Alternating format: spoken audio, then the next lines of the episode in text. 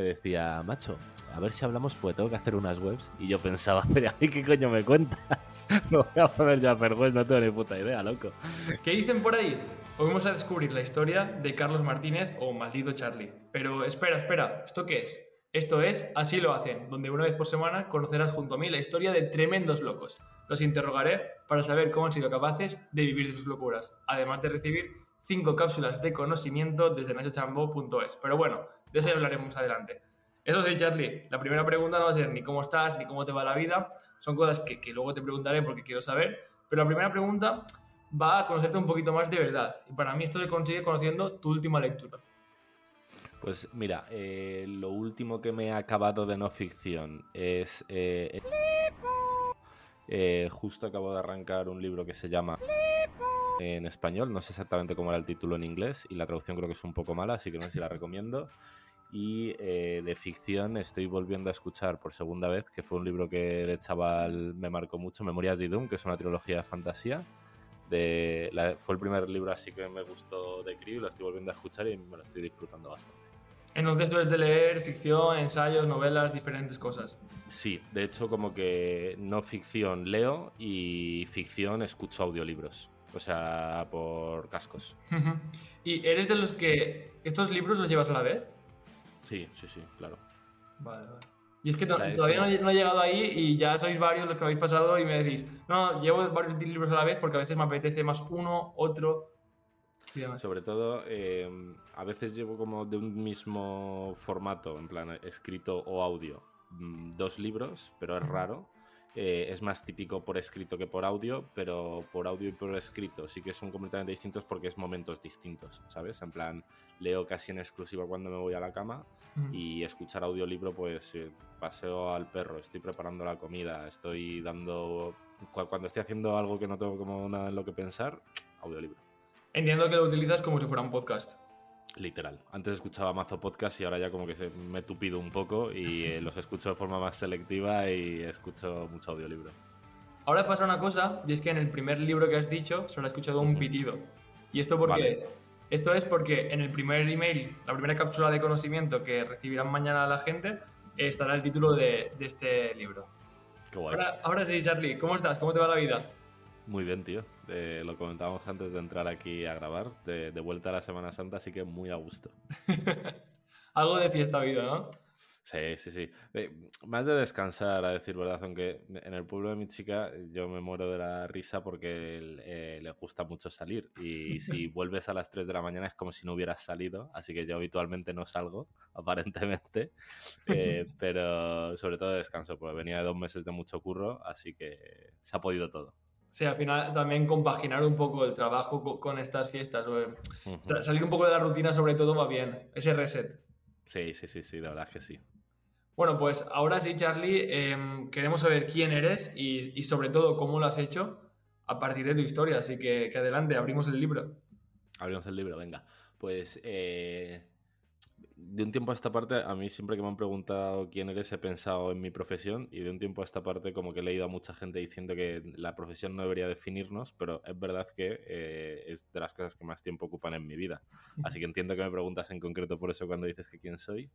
Y eh, tengo 29 años, me dedico al marketing digital, llevo dedicándome al marketing digital como desde los 21 y... eh, estudié la carrera de marketing, así que en realidad como que el idilio empezó un poco antes y mm, la, la empecé un poco de casualidad, la verdad, pues no tenía ni puta idea de qué quería hacer, era una de las cosas que me sonaban, la otra era psicología.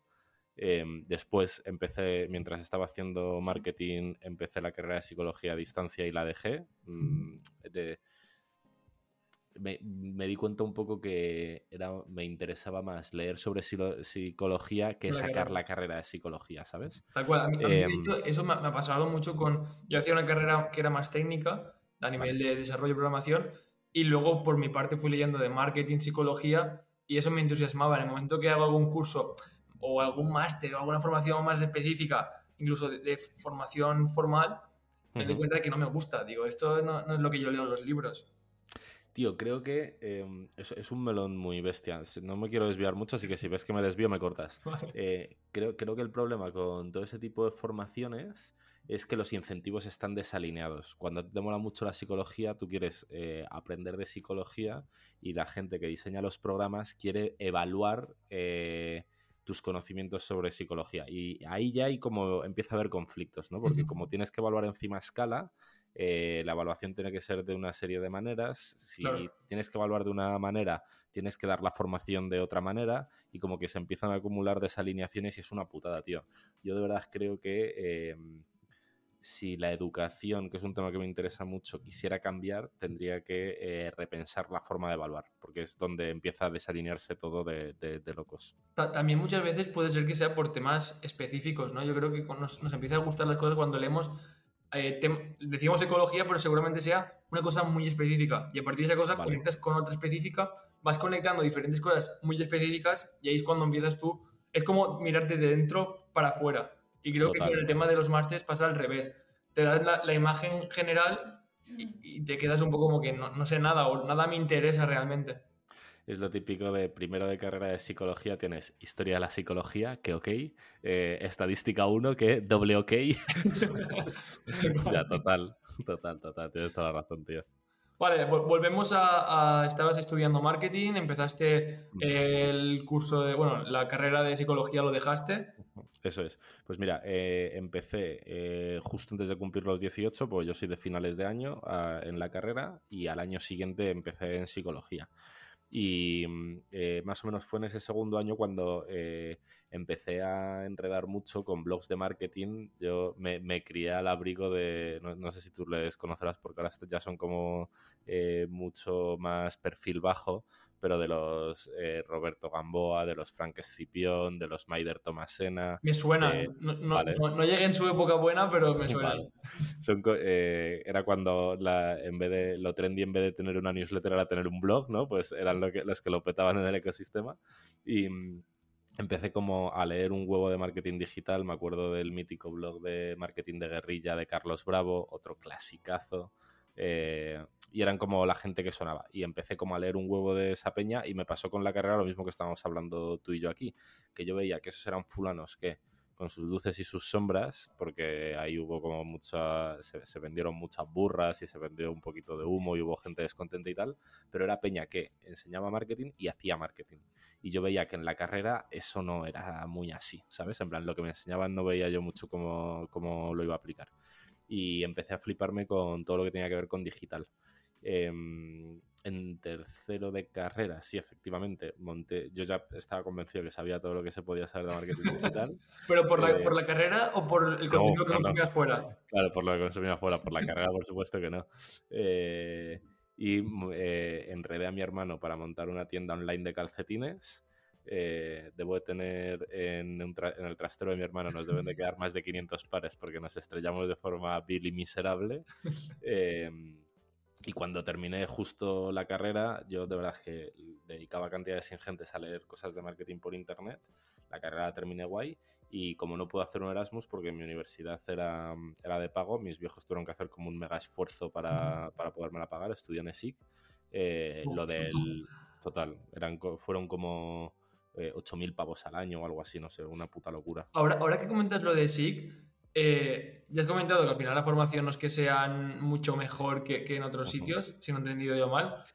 No, no, lo sé a ciencia cierta porque tampoco he cursado la carrera en otros sitios, ¿sabes? Eh, creo que tenía cosas buenas. no sé si valía los 8.000 pavos de diferencia que hay. Aún así, yo soy muy fan de la casa. ¿eh? Les agradezco mucho el haber pasado por ahí, pero no por la formación, por otras cosas. Claro, ahí va yo.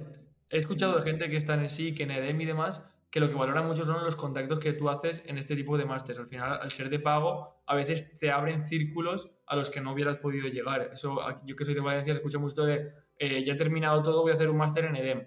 No me hace falta, pero sé que es igual, voy con clase con el hijo de no sé qué empresario, con un empresario, con un, un C-level que se llama, y te abre después muchas puertas. ¿Esto tú lo has notado ahora con el tiempo? Pues tío, sí y no. Em, ¿Cómo es eso? me intento explicar. Eh, vas con gente a clase que mola mucho, que potencialmente mola mucho. Em, no quiero decir nombres, ¿no? Pero bueno, mm, por ejemplo, estoy pensando en el ejecutivo de una de las empresas más tochas, el CEO de una de las empresas más tochas del IBEX 35, eh, tenía a su hijo cursando mi mismo, mi mismo año de marketing. Eh, y como eso había muchos ejemplos, pero em, salvo que te plantees la formación y los años de carrera como en plan, voy a hacerme amigos de gente que potencialmente sea interesante laboralmente, lo normal es que tú hagas tu grupeta de colegas y eh, si me encuentro con mucha de la gente que estudié, pues sí, nos tomamos una cerveza, pero no me va a abrir, o sea, salvo que yo me esfuerce mucho en que me abra puertas, eh, no tiene por qué abrirte ningún tipo de puertas. Entonces, creo que es más interes creo que es más interesante intentar formarte con gente interesante más que con gente bien colocada. eh, y desde luego creo que estas escuelas deberían poderte ofrecer eso y además una formación de hostia, de la hostia, no una Claro. formación mediocre y solo eso un poco de casualidad. Así que no sé si compro, es cierto que vas a clase con gente bien ubicada, pero no sé si es valio- tan valioso como la gente lo pinta. Yo creo que no. Yo es que nunca me lo había llegado a plantear y el otro día leyendo a Álvaro Sánchez, que hablaba de dónde meter a sus hijos, dije, ostras, no, no había nunca pensado el networking que, que- que puedes hacer cuando, cuando eres bebé o cuando eres pequeño, entras a una guardería, vas haciendo amistad con esa persona, es que igual a largo plazo eh, es un gran networking lo que haces y creas unas relaciones muy buenas en tu vida. Pues, eh, tío, eh, fíjate, es que eh, eh, Jorge, eh, tengo un podcast que se llama ¿Sí? Hambrientos y lo grabo con un amiguete que se llama Jorge, que acaba de ser papá hace poco. Y él se está planteando mucho, eh, Oliver, que es como se llama el crío, a dónde lo quiere llevar eh, en cuanto sea un poquito más mayor. Ha sido papá hace unos meses. Y él fue, Jorge, fue al colegio desde los 3 hasta los 18 años con hijos de ministro. O sea, fue un colegio megalitista. Y dice que no metería ya a su hijo ni borracho. Porque es verdad que igual, eh, tío, como que el networking está guay, pero que no es todo, ¿sabes? En plan, hay- creo que hay cosas como mucho más importantes y es lo que te digo. Creo que es más, in- más clave formarte y tener en- a tu alrededor en tu red de contactos gente interesante que gente bien colocada. ¿Sabes lo que te digo? Sí, claro, pero interesante. Claro, alguien que está bien colocado también puede ser una persona interesante. Total, pero no tiene por qué. No tiene y, por ahí- qué. y en, Claro, y en ahí muchos, está. y en- y en muchos de esos cole, en muchas de esas instituciones, en cualquier nivel, ¿eh? desde primaria hasta la carrera, lo normal es que eh, solo haya un tipo de perfil de gente. Que igual es interesante, igual está bien colocado, pero no hay ningún tipo de variedad. Y en otro tipo de sitios sí que hay variedad. Igual te encuentras menos de esos perfiles. Entonces, mm, no te creas que tengo yo muy clara mi opinión sobre este tipo de cosas, siendo que me gusta mucho el SIG, soy muy fan de la casa eh, y toda esa gaita. Pero eh, no sé si termino de comprar el discurso. Vale, vale, vale. Yo, yo más que nada porque ahora con el tiempo me voy dando cuenta de que al final tener buenos contactos, estar rodeado de personas, lo que, tal cual lo que tú dices, interesantes, que no bien colocadas, es, es muy importante. Sí, seguro. Por, por eso que el tema de SIC y másteres así o, o grandes escuelas puede ser importante o interesante. Sí, pero mira, por ejemplo, estoy pensando, eh, no sé si eh, hace, ¿conoces No Code Hackers Sí. de Bauton? Eh, creo que, eh, joder, yo con mi, ver, tenemos en unos meses una despedida de soltero de uno de la universidad, o sea, con mis colegas de la universidad me llevo puta madre y les quiero un montón y me lo paso guay, pero eh, pensando laboralmente me estimula más la gente que me encuentro en una de las quedadas de No Code Hackers de Bauton que los, mis compis de la universidad. Me caen mejor mis compis de la universidad, pues llevo viendo más tiempo, pero me estimulan laboralmente más eh, eso, por ejemplo, las quedadas de No Code Hackers, porque es gente que, que hace un montón de cosas, que tiene un montón de hambre, que tal, no sé qué, y mis colegas de la universidad todos hacen cosas guays, todos están bien colocados. Igual es porque ya me sé todas sus historias y ya no me sorprenden, ¿no? Pero eh, puedes encontrar gente interesante en muchos sitios, no solo en, Claro, sí, sí, sí, en las escuelas caras. Vale, después de, de, de meternos en este agujero de conejo, Total. volvemos. Terminas la carrera en ESIC y, es. y a partir, claro, tú nos has dicho que también hayas testeado antes de los calcetines algo de los blogs. Sí, pero no monté nada, simplemente consu- consumía muchísimo, eh, con los calcetines me estrellé y cuando terminé la carrera, como no podía haber hecho un Erasmus, por eso, porque era una carrera muy cara y bastante esfuerzo hacían mis papás como para mandarme a vivir fuera, eh, según terminé me piré a Irlanda a trabajar y a vivir. Y mira, fíjate, eso que vuelve a, a revertir en lo de... mm, Ahí no había nadie bien colocado, éramos todos unos desarrapados que estábamos en un país que no era el nuestro y que eh, yo qué sé, la gente empezaba trabajando en una fábrica, luego si no se iba bien pasabas a un hotel, si te iba bien pasabas a VoxPro, que era atención telefónica de Airbnb y este tipo de empresas, y luego ya como que ibas, pero era como la, laboralmente la inmundicia, lo que pasa es que allí estaba muy bien pagada. Y creo que eh, laboralmente ha sido de las mejores decisiones de mi vida. Mm, no, no, era una decisión laboral, pero terminó como constituyéndolo.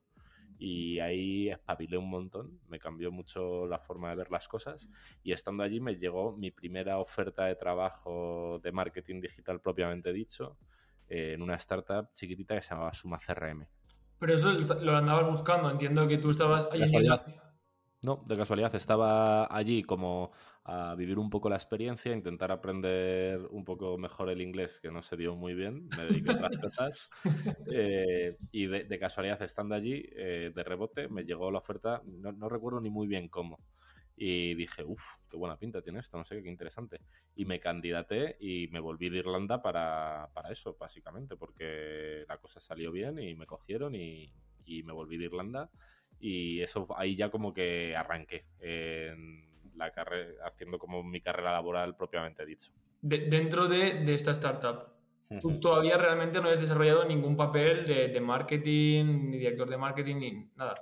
Cero, cero, cero, cero. Y allí entré como de... Fue bastante gracioso. Eh, el founder Tommy, que somos muy amigos, Em, el puesto era como para líder de para liderar la parte de marketing. Y yo me candidaté y según hablamos como tres segundos me dijo pero ¿a dónde vas tú a liderar nada pimpollo si no sabes ni por no sabes ni por dónde te da el aire y aún así como que conectamos mucho y eh, él estaba en ese momento liderando la parte de marketing y quería soltarla y al final como que le moló le caí en gracia y yo entré como junior, super junior y él se mantuvo liderando esa parte y yo simplemente le quitaba un poco de trabajo. Y mm, en Suma, allí en Suma CRM estuve entre idas y venidas como algo más de dos años, porque em, yo me quería volver a Irlanda, no se terminaba de implantar lo del teletrabajo y al final partimos peras por eso, pero en el mejor de los términos. Em, me puse de freelance por mi cuenta, que estuve unos tres años a mayores. después de terminar, ¿empezaste durante? ¿Durante la startup o no? No, fue, o sea, cuando me dejé la startup me fui con una mano delante y una mano detrás, absolutamente. No, no tenía ningún cliente ni tenía nada. Eh, bueno, no sé, hace mucho. Igual de repente tenía alguna cosilla, pero si tenía alguna cosa no deberían de ser no, 300 euros al mes. Em, y de hecho, como que para montar cliente, conseguir mis primeros clientes, monté un blog que justo hace poco lo di de baja ya, porque estaba aburrido de verlo por ahí danzando. Se llamaba Full Stack Marketer. Em, y gracias a eso como conseguí mis primeros clientes y la cosa rodó más o menos bien. Estuve... ¿Qué, servicios ofrecías en este primer momento? De, todo, tío, porque eh, me ha ido pasando toda mi vida. Eh, siempre que cerraba una etapa ya tenía la sensación de que ya sabía todo lo que se tenía que saber de esa etapa. Por supuesto no era así. Ahora eh, me pasa un poco, pero soy más prudente y, y, sospecho que aunque me da a mí esa sensación sigo sin tener ni puta idea de nada. Eh, pero ofrecía un poco pues de todo. Yo que sé, llevé desde las redes sociales a algún despistado que tuvo la mala idea de pagármelas. Em, hacía bastantes cosas de SEO, que de eso en Suma CRM hice mucho, de todo lo que tenía que ver con SEO y contenidos pilotaba bastante.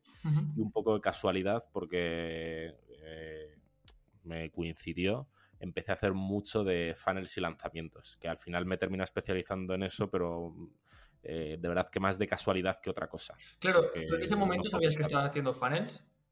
No, no, no, ¿qué va? O sea, no, mm, no sé, tío, es que como hace tanto tiempo tengo los recuerdos un poco borrosos, pero eh, desde luego no entendía los funnels como los entiendo ahora, ni de coña.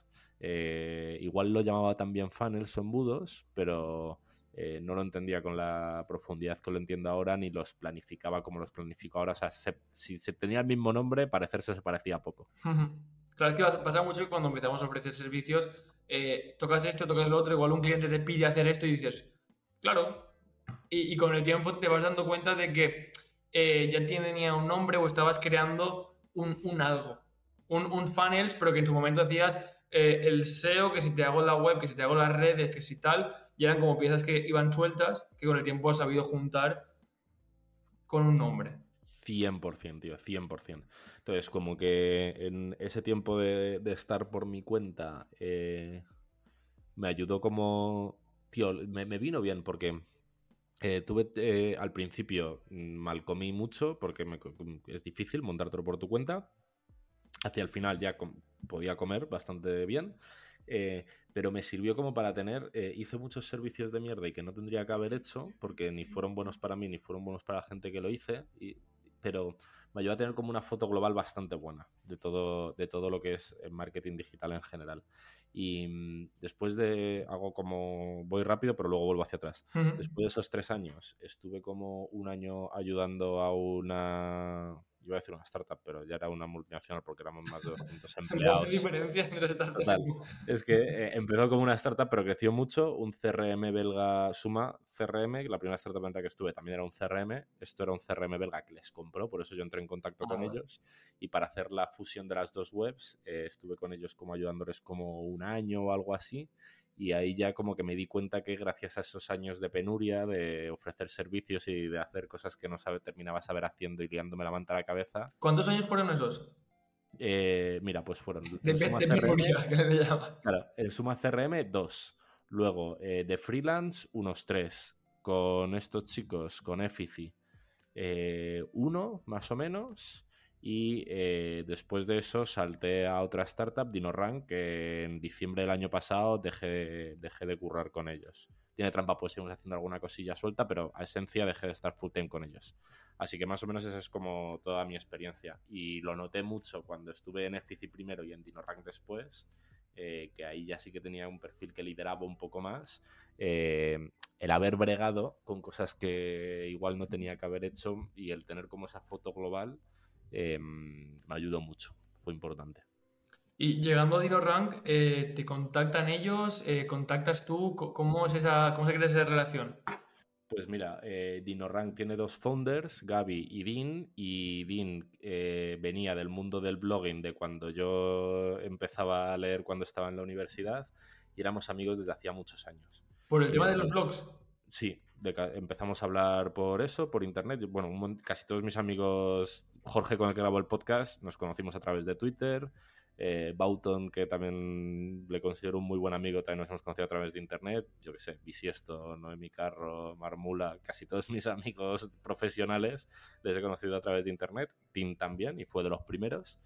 Y mm, en, e, cuando estaba en Efici ya hacíamos cosas allí en Efici bastante guapas.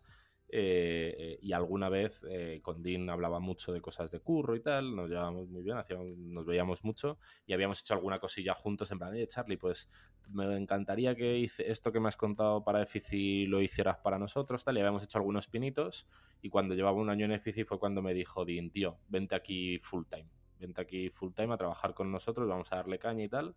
Y tuve como algunas dudillas, pero al final me lié la manta a la cabeza y me fui para allá. Y moló mucho. Me lo pasé bastante bien esos dos años. Claro, tú, realmente venías de una multinacional a un proyecto más pequeño, pero que también hiciste escalar. Total, sí, sí. Eh, y no tenía nada que ver, tío, porque a, a FIFI llegué un poco de rebote porque parecía que iba a ir simplemente para un periodo muy corto y una acción muy concreta. Suma CRM tenía una web con muchísimo tráfico.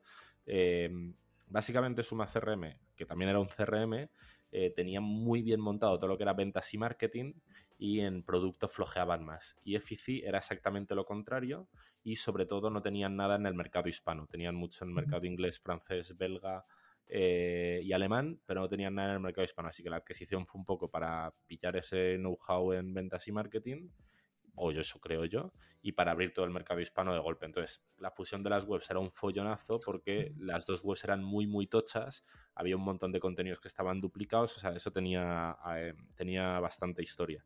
Y a priori yo entré básicamente a ayudarles a hacer eso, pero luego la cosa como que derivó en... Eh, yo qué sé, te pongo un ejemplo, en la web de Efici en concreto, cuando yo entré eh, yo y la gente de Suma CRM, ¿eh? Eh, español era el, por tráfico el, sexto idioma de la web y cuando me fui un año después era el primero tres veces, siendo tres veces más grande que el segundo.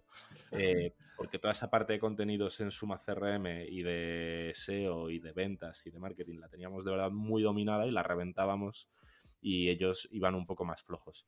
Entonces, em, como que ahí entré como para, en calidad casi de freelance, hacer una cosa muy, muy concreta.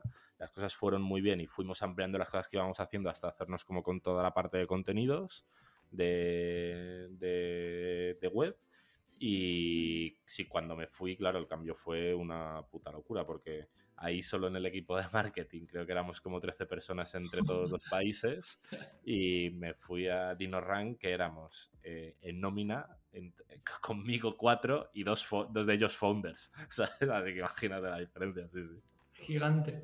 Y antes de pasar a, a esta última parte, me estoy dando cuenta que a muchos de vosotros os pasa también como a mí, que cuando tenemos que contar nuestra historia, la contamos mucho con el tema laboral. Aparte de esto, aparte de, tus trabajos en el mundo laboral, eh, ¿tenías otros hobbies? Eh, ¿También ibas eh, formándote con diferentes personas? ¿Tuviste mentores? ¿Hacías otras actividades o centraste mucho estos años en el mundo laboral? Eh, eh, si tuve hobbies, creo que no tuvieron como mucho impacto en mi desarrollo vital. Eh, yo qué sé, me molan más los videojuegos, escalo, pero como que no diría que hayan tenido como, no hayan sido cosas decisoras en mi vida. Irme a Irlanda sí lo fue. Eh, mi curro, lo que te decía al principio, ¿no? No me gusta definirme por mi curro, pero al final me define mucho, por ahí con muchas horas. Eh, empezar con mi chica eh, también fue como bastante decisor porque además justo ella estaba como a, caballo entre Irlanda y España y eso fue lo que hizo que me quedara ya definitivamente en España. Eh, ha habido como otros puntos así claves, pero decisores no se me ocurren muchos más. Y en cuanto a mm, gente, que, gente que me ha enseñado mucho, eh, diferenciaría entre gente de la que he aprendido y gente que me ha, ha sido, podido ser mi mentor como mentor a las muy, muy claras, eh, pienso en, Tommy, el founder de Suma CRM, que yo llegué allí, eso, después de hacer la carrera y de leer mucho, pensando que sabía mucho, pero en marketing digital, tío, hasta que no te pones a hacer, eh, de verdad es que nada, nada, nada, nada de lo que tienes eh, tiene ningún tipo de valor. Hasta que no haces, de verdad es que, estás en el cero más absoluto. Y como que me enseñó mucho y me puso mucho las bases. Luego, con Dean he aprendido un montón de cosas y cuando estuve en Efici eh, de Letitia, que era la, mm, la manager de toda el área de marketing y brand, eh, también aprendí mucho, pero ya no los consideraría mentores en el sentido de eh, ese papel como mucho más horizontal de enseñar en todos los en todo el espectro, sino en plan como, oye, joder, esto qué guapo lo hace, qué guay que me enseñe estabilidad concreta, que, que bien entender este, este tema, ¿sabes cómo te digo? Sí, sí, sí. Y entre medias formación, yo que sé, he hecho a palas. A palas. ¿Eres un adicto también a la formación? Sí, sí, sí, sí, sí. Yo que sé. Eh, de las formaciones así que más me han molado, recuerdo una que aquí no es muy conocida y es una pena porque es la hostia. Eh, hay una empresa yankee que se llama CXL, Conversión XL, y tienen como una especie de membresía de contenido que cuesta una lana. Hacen, juegan mucho con el pricing, pero cuando yo entré eran como 2.000 pavos al año o algo así que para vídeos pregrabados es caro, pero joder, ahí aprendí latín porque había gente de muy guay enseñando cosas y entre medias, yo que sé, un montón de formaciones. La última que he hecho es del Instituto Tramontana, que son unos tíos que hablan más de producto y diseño, que me mola un montón, eh, pero hicieron una formación de investigación que me venía muy bien para todo lo que hago yo de funnels, embudos y lanzamientos. Y, y entre medias, yo que sé, un montón. Si me pongo a pensar, saldrían más. Es que em, me hace gracia por, lo que comentabas de marketing digital, no sabes hasta que no empiezas a tocar, sabes cero. Y digamos, estoy totalmente de acuerdo. Y de hecho, muchas veces de lo que te formas, eh, luego aplicas y de esto a veces hasta te olvidas o, o, dejas de utilizar porque dices, es que esto no, no tiene puto sentido sobre la práctica, sobre el papel lo soporta, pero cuando empiezas a hacer cosas dices, es que esto, ¿para qué? o Mm, queda muy bonito en el papel, sí. Eh, queda muy profesional, muy académico, muy todo lo que tú quieras, pero cuando empiezas a aplicar cosas mucho más sencillas o cosas mucho más simples son las que más función tienen y sobre todo rentabilidad, que es lo que buscas cuando haces un proyecto. 100%, tío. En mi cabeza tiene mucho sentido formarse eh, para hackear un poco la parte del hacer. Si luego tienes que hacer cosas, partir de una formación o partir de, de algo que no sea el cero absoluto, seguramente te haga ir mucho más rápido. Pero solo tiene sentido si te sirve como un boost o para lo que luego ejecutas, aprender más rápido, sobre eso iterar, etc. Si tienes que elegir entre solo formarte o solo hacer, es infinitamente mejor solo hacer. Yo tengo amigos que me preguntan, Nacho, quiero conocer, quiero empezar a um, aprender desarrollo, aprender marketing. Eh, ¿Qué formación me recomiendas? Siempre les digo, pues eh, cómprate un dominio, cómprate un hosting y empieza a hacer cosas. Y, yo soy el primero que me gasto dinero y tiempo formándome, vamos, soy adicto a la formación, pero aplico. Si no fuera así, sería como leerme un cuento. Literal. Pasamos ya en la última parte. Eh, terminas en DinoRank, lo decides de hecho hace poco. ¿Y por, qué quieres terminar en DinoRank? ¿No estás a gusto? Sí, tío. Y las cosas iban muy bien. El primer estuve dos años, el primer año hicimos un por dos, el segundo año no hicimos el por dos, pero nos quedamos cerca. Eh, y ya cuando entré tenían 500 clientes de pago mensual recurrente, o sea que las cosas iban bien. O sea, estoy muy orgulloso de esa época eh, laboralmente. Y mm, básicamente quería, con Jorge, precisamente, llevamos ya mucho tiempo rumiando, montar algo de formación en marketing.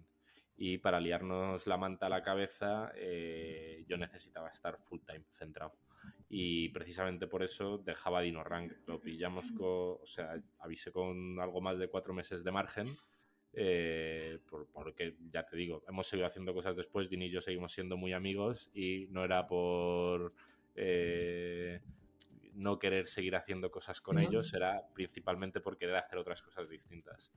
Y es eh, lo que montamos, Jorge y yo, que se llama Parango, parango.es es el dominio, eh, montamos una primera edición que nada más empezar a lanzar vimos que no tenía sentido como la estábamos lanzando, paramos máquinas, recogimos cable y estamos ahora volviendo a replantear toda la movida. De hecho, Jorge, como ha sido papá, está ahora mismo eh, fuera del barco, estoy gestionando todo el tinglado yo y se está como replanteando toda la movida desde el principio. Pero la idea es que eh, este año darle mucha caña a ese proyecto. ¿Y ahora mismo solo tienes ese proyecto? Sí, justo em, el, a, ver, si te lo resumo y si no me, repreguntas tú más. Em, cuando el programa no salió adelante, eh, yo tenía que tomar una decisión, o eh, dejar estar lo de Parango, eh, o buscarme un curro e intentar hacerlo tipo side project, que ya lo he intentado en otras ocasiones si no es para mí, o una tercera opción que fue la que hice, pillar algún un par de proyectos gordos que me pudieran ayudar a ganar pasta más o menos rápido, eh, darles caña y eh, comprar como meses de poderme dedicar 100% a Parango por haber ganado la pasta que necesitaba para el año antes. Em, por, iba a decir por suerte por desgracia, no, por suerte, qué cojones. Eh, tengo cierta visibilidad y todos los años, a lo largo del año siempre me van entrando proyectos y sistemáticamente digo que no. Eh, así que como que tiré un poco de agenda de proyectos que me habían llegado anteriormente y que podían ser interesantes. Interesantes en el sentido de que por un par de meses, tres meses de trabajo muy, muy a full, ellos pudieran retornar mucha pasta, así que yo les pudiera cobrar mucha pasta, básicamente. Y cerré un par de proyectos que uno lo terminé justo antes de Semana Santa, por eso necesitaba un poco de descansar, porque ya está enterrado en vida en curro. Y otro estoy rematándolo ahora, y con eso ya tengo cubiertas mis necesidades de pasta de todo 2023 y me puedo dedicar tranquilamente a Parango sin necesidad de tener que monetizar. Vale, aquí me surgen mil preguntas.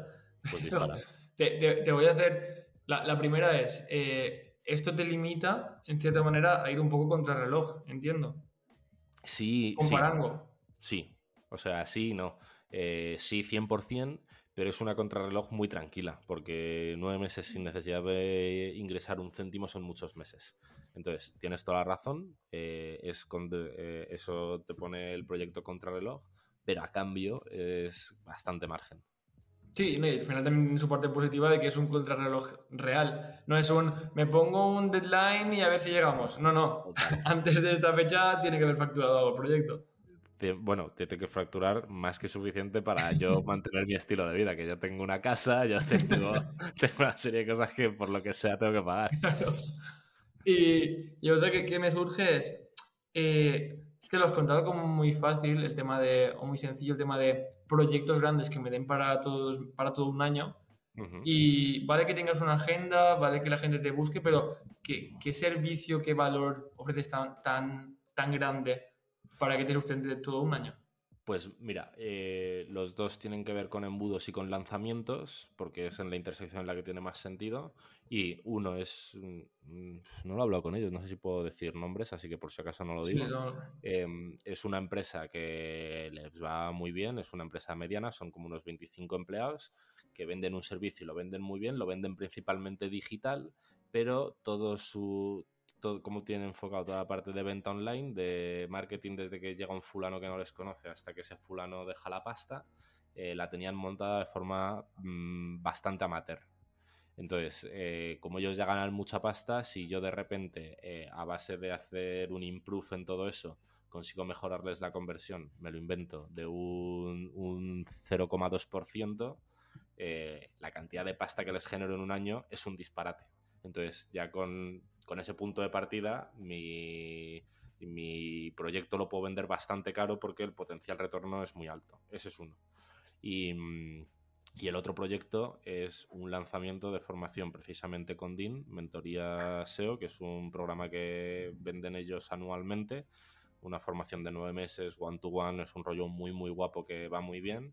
Y eh, en ese proyecto, además, como somos amigos y los conozco hace un montón de tiempo y sé cómo va, voy 100% a variable y eh, cuando ese proyecto va muy bien, que siempre va muy bien, nos va muy bien a todos y si alguna vez va muy mal, que Dios quiera que no, pues nos irá peor.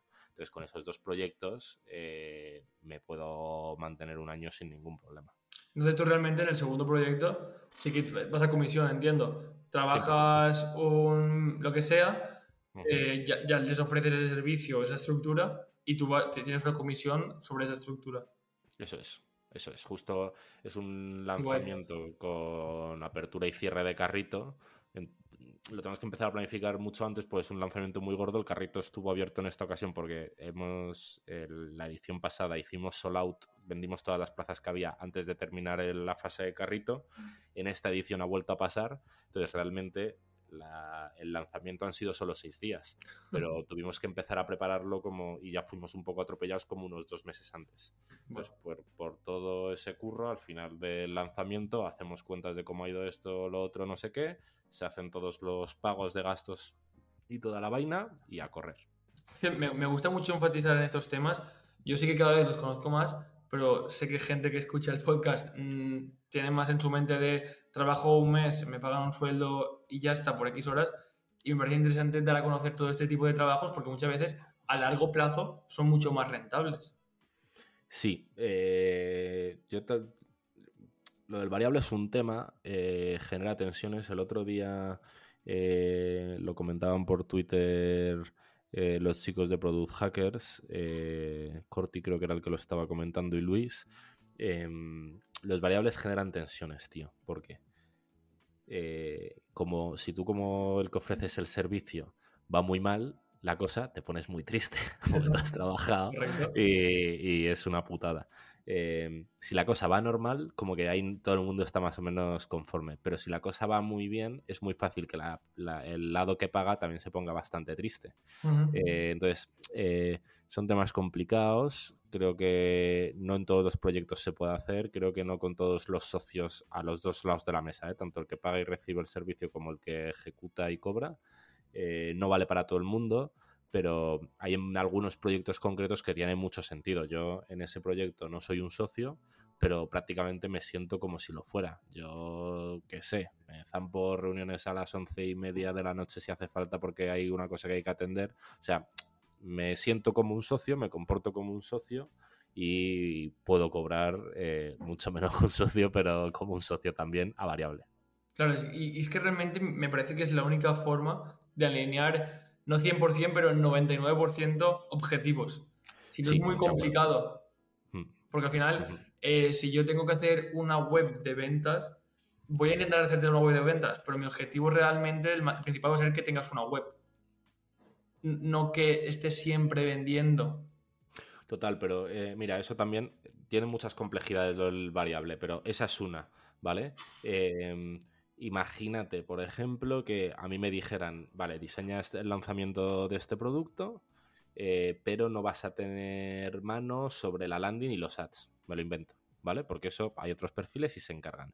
Y yo, mi lanzamiento es magnífico, de libro, una cosa espectacular. Los ads son un puto desastre y la landing es para morirse. Y nos estrellamos vilmente. Y yo voy a variable. Pues yo me pongo muy triste, ¿sabes? Porque yo he cumplido con creces y hay otras partes en las que no tengo control o que directamente me son transparentes y ni siquiera la veo. Imagínate que el producto es malísimo y la gente lo sabe, o que el producto es muy bueno pero está desalineado con la audiencia. ¿Sabes lo que te digo? Entonces, el tema del variable es bastante complejo. En el ejemplo que tú has puesto de la web es un clasicazo. Eh, típico de eh, un copy que le dice, oye, ¿quieres cobrar a variable? Ya, cabrón, y si tu producto es muy malo y yo escribo unos textos increíbles, ¿cómo, eso, ¿cómo es eso de que voy a ir a variable porque toda la venta va a depender de lo bien o mal que yo escriba? Entonces, es difícil, es un modelo de cobro complicado. Sí, pero, mm, no sé, desde conforme lo voy conociendo, sé que es complicado, pero me parece muy suculento. Sobre todo en proyectos que crees y como tú bien dices, puedes meter mano en casi todas las áreas. Respetando siempre al especialista o al profesional de cada área, pero que puedes manejar un poco. Sí, sí, sí, sí, sí.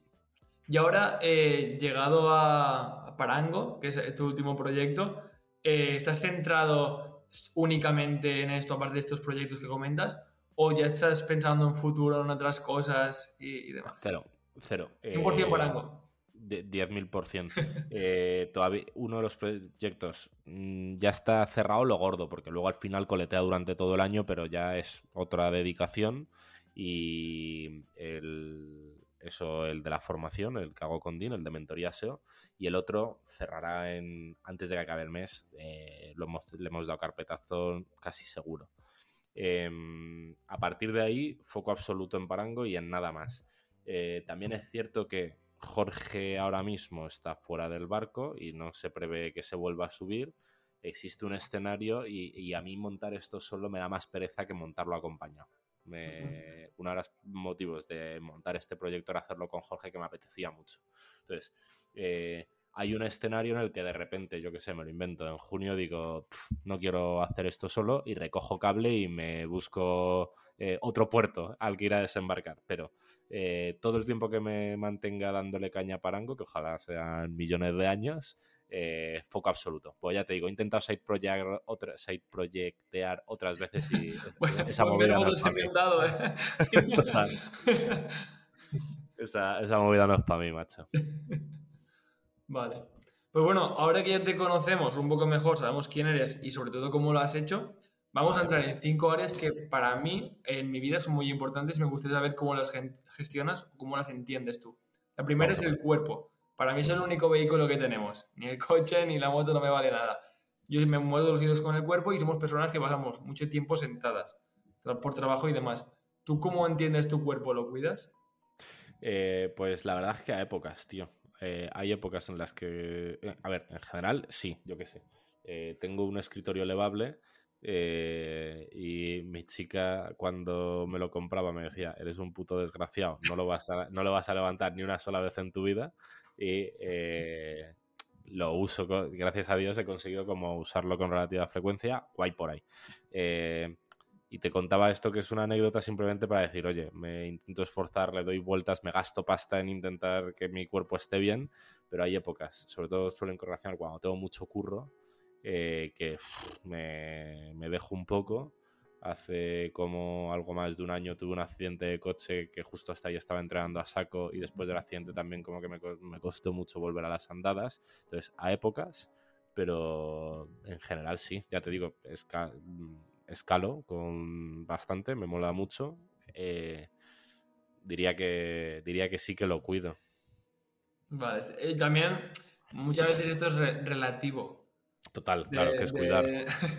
claro, para cada uno cuidarlo mucho poco es una cosa diferente. Yo sobre todo lo, que me gusta saber es que para a mí siempre me gusta hacer deporte, ahora por temas de trabajo estoy más sentado y es como das un pico hacia abajo y, es como, ostras, antes me movía todo el día, hacía muchas cosas, jugaba baloncesto y demás, y ahora pues me paso más de 8 horas sentado al día. No, me gusta, porque lo que estoy haciendo me gusta, pero a nivel subconsciente digo, ostras, necesito moverme, ese movimiento, esa fuerza y esos, juegos, el jugar muchas veces. Sí, sí, sí. Ya, ya te digo, creo que los básicos más o menos lo tengo cubierto porque eh, más o menos entiendo que tengo que mover el culo y en, como por épocas, pero lo muevo. Eh, como bien, yo que sé, en esta casa no entra un, un precocinado desde que, bueno, desde que nos mudamos. Eh, eh, comemos bien, cuando viene visita y toman el café tenemos que buscar el azúcar porque no sé ni dónde está. O sea, que en general tenemos como cierta conciencia, pero lo podríamos hacer mejor. Pasando con la siguiente área sería la mente y emociones, que también va bastante relacionado con esto del cuerpo.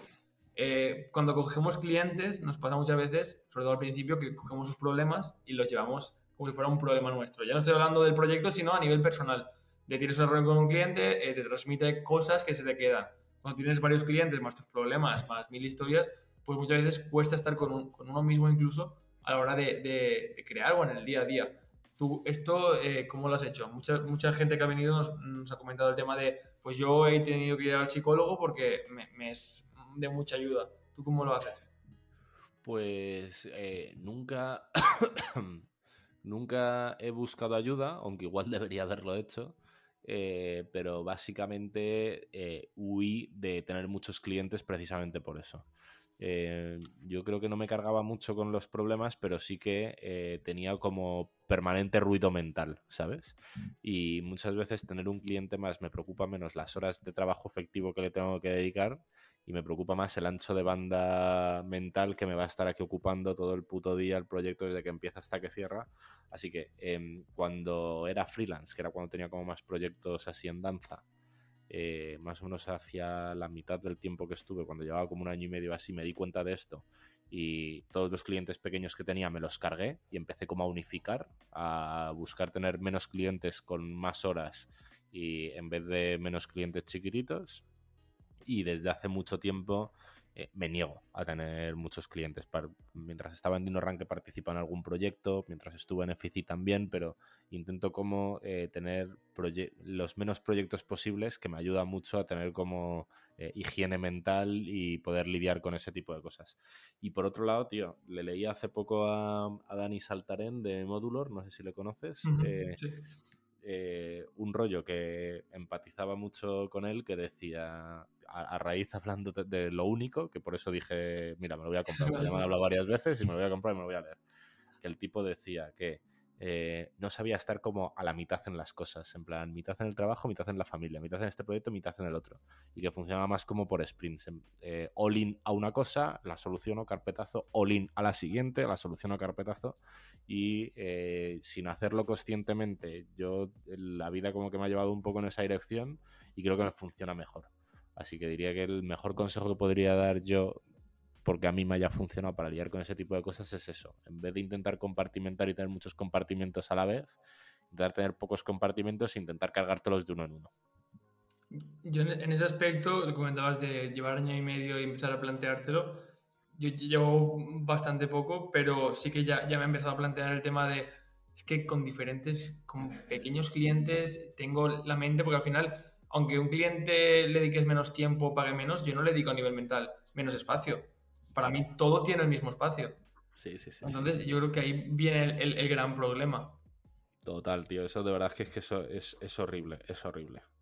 Y además suele coincidir, y tiene sentido, que si tienes muchos clientes es porque son relativamente pequeños. Si son relativamente pequeños, eh, lo normal es que no paguen mucho. Y si no pagan mucho, lo normal es que sean malos clientes. Y tiene sentido que sea así, tío, porque eh, en un proyecto en el que alguien busca, yo que sé, pienso en marketing digital, ¿no? Si alguien intenta que alguien le monte un funnel por 500 euros, me lo invento, em, al tipo de profesional que vas a poder acceder, mínimo va a tener menos experiencia que alguien que cobre más y eh, seguramente lo hagas así porque no tengas más dinero para invertir en eso. Si de repente tienes, si en tu último lanzamiento has hecho 100.000 pavos, no te quieres gastar 500 euros en ese tipo de perfil. Entonces, casi siempre es gente que está topeando su presupuesto y se juega mucho en ese proyecto. Entonces, yo recuerdo, un, estoy pensando en un cliente en concreto que pagaba 480 euros al mes y daba una guerra salvaje porque es que en esos 480 euros al mes se estaba jugando casi todo su negocio a que el marketing digital fuera bien y daba mucha guerra y yo entiendo que era mucha guerra, pero joder, yo quiero vivir, lo que tú me des guerra, cabrón. Entonces, eh, es cuando empiezas tienes que empezar por clientes más pequeños porque no te queda otra, pero cuando puedes ir escalando clientes descubres que eh, los clientes que pagan más en general están menos preocupados por lo que pagan y por lo que obtienen que los que pagan muy poco porque el punto en el que están son distintos. Totalmente. De hecho, por eso estoy empezando también a descartar los pequeños porque ya me ha llegado algún cliente grande, te vas dando cuenta de eso, eh, ganas salud mental y, más dinero y dices, ostras, ¿esto cómo, cómo puede ser? y, y, ya dices, ostras, pues, pues igual mi, mi, objetivo no tiene que ser tanto el, el ser la madre Teresa de Calcuta, sino que enfocarme en otra. Y de hecho, yo esto cada vez lo tengo más claro que digo, yo por ejemplo soy scout y cuando soy scout y, y soy voluntario, soy voluntario entonces digo, claro, yo mi parte de voluntariado ya la estoy haciendo en los scouts. Aquí vengo a ganar dinero y hacerte ganar dinero. Y, tiene todo el sentido del mundo, tío, eh, separar esas dos cosas. Porque si estás intentando hacer negocios y hacer eh, caridad a la vez, al final ni haces caridad, ni haces negocios, ni haces nada. Y todo el mundo es contento y todo mal. Así que sí, en mi cabeza tiene mucho sentido separarlo. 100%. Lo único, lo único que yo tengo el problema es que me gusta mucho el, mundo de la empresa, los proyectos, y de hecho se lo digo a clientes, es que me enamoro. Y que para el cliente es bueno, para mí también porque le hago gusto, pero cuando quieres despegarte, cuesta. Es como romper con, con tu novia.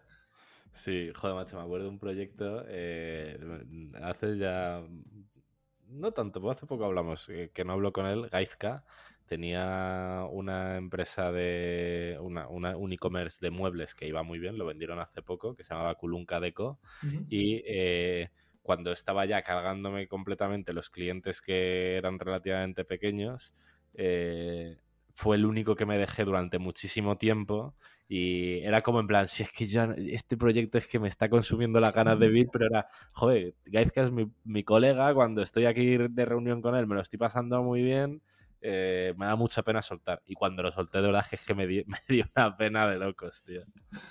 Tal cual, entonces no lo pasando el siguiente punto, que es tiempo y productividad, que no estar ocupado, que son cosas bastante diferentes. Joder, ya ves. ¿Tú, ¿Tú cómo gestionas el tiempo? ¿Eres de estos que se marca sistemas, utiliza mil herramientas? ¿O cómo lo haces?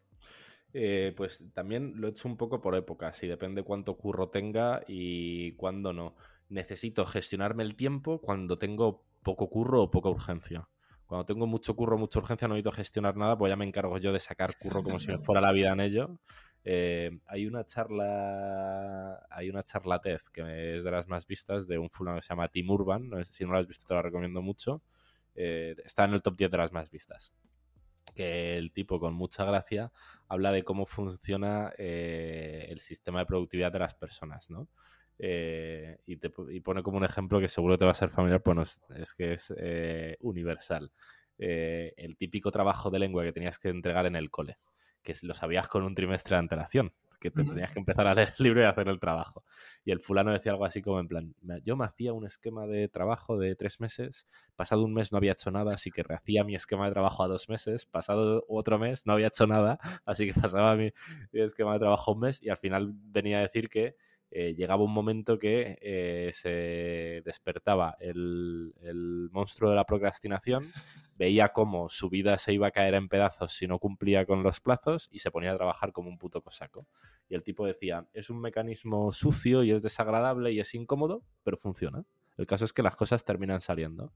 Eh, y el tío como que iba a la charla que mola un montón, insisto, te la recomiendo, hablando de en las cosas en las que no hay un, e, ese deadline tan claro, el monstruo no tiene ningún motivo por el que activarse y entonces eh, nunca pasan las cosas que tienen que pasar. Y con, lo, con el curro lo he visto como 10 millones de veces. Cuando empezaba a trabajar me pasaba eso más, porque llevo muchos años teletrabajando, llevaré ya como unos 7. Y, siempre he trabajado por proyectos. Entonces, me flipan los videojuegos, los tenía aquí en el ordenador y como que al, principio de mi carrera era muy típico que igual de repente una semana me la pasaba medio zascandileando y llegaba una entrega y mi vida era miserable durante tres días y vuelta a empezar. poco a poco he aprendido cómo a domarme, pero eh, sobre todo necesito domarme mucho cuando estoy con plazos muy lejanos, cuando no tengo mucha carga de trabajo, pues cuando el cuerpo más me pide que haga cosas que no son todo lo productivas que podrían ser pero cuando estoy súper en el lanzamiento ese que acabamos de hacer, que hemos estado dos meses con mucho curro, pero las dos últimas semanas metiendo 14 horas, 15 horas al día, no necesito gestionarme nada, pues que son 14 horas de... hay, que, hay que sacar cosas y... Yo, a mí me pasa que sí que soy una persona que me gusta mucho tenerlo todo organizado, utilizar herramientas. De hecho, ya ahora solo utilizo Calendar y Coda y lo tengo ahí todo. Vale. Pero, pero antes sí que utilizaba muchas más. Y, me he ido dando cuenta, que, que, me dé cuenta no significa que lo aplique, pero me he ido dando cuenta de, es que igual organizarme tanto estoy perdiendo el tiempo y estoy siendo, no estoy siendo productivo. El, tal cual el ejemplo que has dado tú, de voy a hacerme una hoja de ruta para X meses. Vale, no la cumplo, pasa un mes. Pues vale, me la vuelvo a hacer para... Claro, y nunca estoy trabajando en la tarea 1 de la hoja de ruta. Solo trabajo al final, pero estoy invirtiendo tiempo en hacerme la hoja de ruta. ¿Hasta qué punto es productivo eso? Cero. Es eh, el fulano este, Bernurchak, o un creador de contenido yankee, no me acuerdo cómo se llamaba, Gary, sí, Bernurchak o algo así. Ah, sí, sí. Lo, hablaba, eh, hablaba algo así como el porno de la procrastinación o las pajas de la procrastinación o algo así que decía en plan tronco, en vez de hacer el puto trabajo, estás sintiéndote productivo leyendo sobre productividad en vez de hacer el puto trabajo, ¿sabes? ¿Qué coño haces? Ahí está. A mí, de hecho, con la formación a veces incluso me pasa eso. Total. Aquí, eh, reformándome por, cuatro y, y, no aplicándolo. Es sospechoso habitual la formación también, sí. Em, a mí, mira, yo en mi stack de herramientas también es muy sencillote. Utilizo básicamente Calendly, eh, Todoist y en épocas, ya te digo, sobre todo cuando no tengo tanta carga, eh, Timeular, que es como una herramienta, como un Taggle o una herramienta de estas de control de... de básicamente. Em, es chula, mira, no sé si se va a ver, pero es como tiene este dispositivo, por así decirlo, que es físico.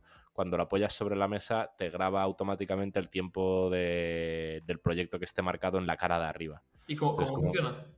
Eh, se conecta por Bluetooth al ordenador y en el ordenador hay un software. Entonces, aquí, mira, por ejemplo, si lo ves que pone Parango, no sé si se ve muy bien. Cuando esta cara está boca arriba, me contabiliza los tiempos de. Me contabiliza como tiempo de trabajo a Parango. pero lo utilizo, lo utilizo solo a épocas, ya te digo.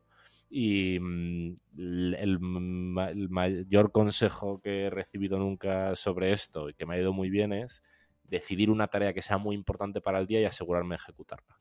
Eh, con eso, de verdad que tiene un poco de trampa. Pues si tienes muchos proyectos es muy difícil porque son... Hay una cosa de cada uno. Claro, pero cuando eres capaz de agrupar, si consigues sacar una cosa muy bien hecha todos los días, de verdad que tienes por delante eh, muchas posibilidades de que las cosas funcionen. De, hecho, ya ha venido más de, más de un loco a, a comentar en su libro y era de One Thing y habla mucho de eso. De te levantas y haces una cosa, todos los días una cosa pero siempre, lo que tal cual lo que tú has dicho, depende un poco o, tiene sus comas y sus tildes a la hora de hacer esa una cosa. 100%. Pasando con el siguiente es el tema de relaciones. Cuando empezamos el tema de proyectos y demás, el tiempo es limitado, como estábamos hablando, y tienes que enfocarte en algo. Y a veces descuidamos amigos, familia y demás. ¿A tú te ha pasado esto en los primeros años o cómo lo has ido gestionando? Eh, me sigue pasando, nunca me ha pasado, nunca ha sido muy grave, nunca ha sido una gran ficción, me sigue pasando a veces.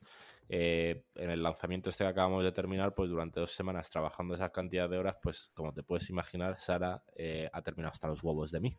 Pues no podíamos ir a cenar, no podíamos hacer una mierda, básicamente. Eh, la, tengo aquí al lado, no, la quiero poner muy por las nubes. Gracias, no sé si es porque ya se ha aburrido de mí o qué, pues está trabajando también en su, ya también trabaja desde casa, pero como que ya lo comprende y lo asume con cierta deportividad, aunque a veces me tiene que dar un toque. Eh, por ahí ni tan mal. en general, como que la gente de mi entorno lo entiende, que tengo algunos, mm, algunas semanas del año muy complicadas, a cambio el resto de las semanas del año suelo tener mucha libertad, en el equilibrio salen las cuentas. Claro, ahí está. Y cuando he dicho que lo entiende, ¿entienden 100% lo que haces? No, la mayor parte de la gente no. Que va. Entienden que, está, que, tienes cosas. Sí, algo así. El otro día eh, mi tío, que claro, yo llevo dejando a estos ya bastantes años, me decía, macho, a ver si hablamos, pues tengo que hacer unas webs. Y yo pensaba, pero a mí qué coño me cuentas. no voy a poner yo a hacer webs, no tengo ni puta idea, loco. Eh, pero como que a la, gente eh, que es de fuera del sector le cuesta un poco entenderlo. Mis colegas con los que hablo mucho, Sara, eh, mis padres, bueno, mis padres lo dudo un poco más. En general, la gente más cercana sí que lo entiende bastante al vuelo, ya porque me han escuchado 10.000 veces y lo han terminado de aterrizar. Pero no, no, no es lo frecuente. Claro, claro, por eso te preguntaba. Y digo, uy, me parece un poco raro. sí, sí, sí. Bueno, mi chica es Data Science y trabaja en una agencia que eh, todo lo que hace de data es para temas de paid media, así que está como súper familiarizada y eh, ya lo entiende perfectísimamente, que es como viviendo con ella, pues al final es como la persona más importante que lo tiene que entender y ella lo entiende, así que... Esta es buena, buena pareja, buena combinación. Es algo reciente, lleva cuatro meses trabajando porque es arquitecta técnica, terminó de la obra hasta las narices. Le, gustaba la obra, pero no le gustaba el estilo de vida de la obra y veía mi estilo de vida y decía, a mí me han dado gato por liebre. Y se hizo un bootcamp, empezó a trabajar ahora de esto y está muy contenta. Pasamos ya con la última área que es el dinero. Entiendo el dinero como un medio para conseguir ciertos objetivos. Me gustaría saber tú cómo entiendes el dinero y si te marcas algunos objetivos y demás. Eh, pues eh, me siento muy afortunado de verlo como únicamente un medio para un fin. Nunca... Eh, y no, no tiene mérito. No he tenido que reformularme la cabeza, no he tenido que hacer nada. Desde, desde, siempre lo he visto así y creo que eso me ayuda a tener una relación relativamente sana con la pasta. Y si te lo montas por tu cuenta, creo que es importante. Porque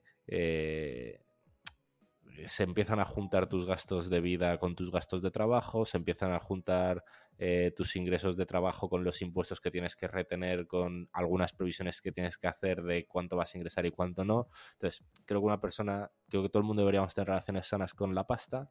Creo que la gente que nos buscamos un poco la vida necesitamos tener relaciones más sanas porque nuestra relación con la pasta es más compleja. Ya no tienes unos ingresos recurrentes, predecibles, estables, sino que hay otras variables a tener en cuenta.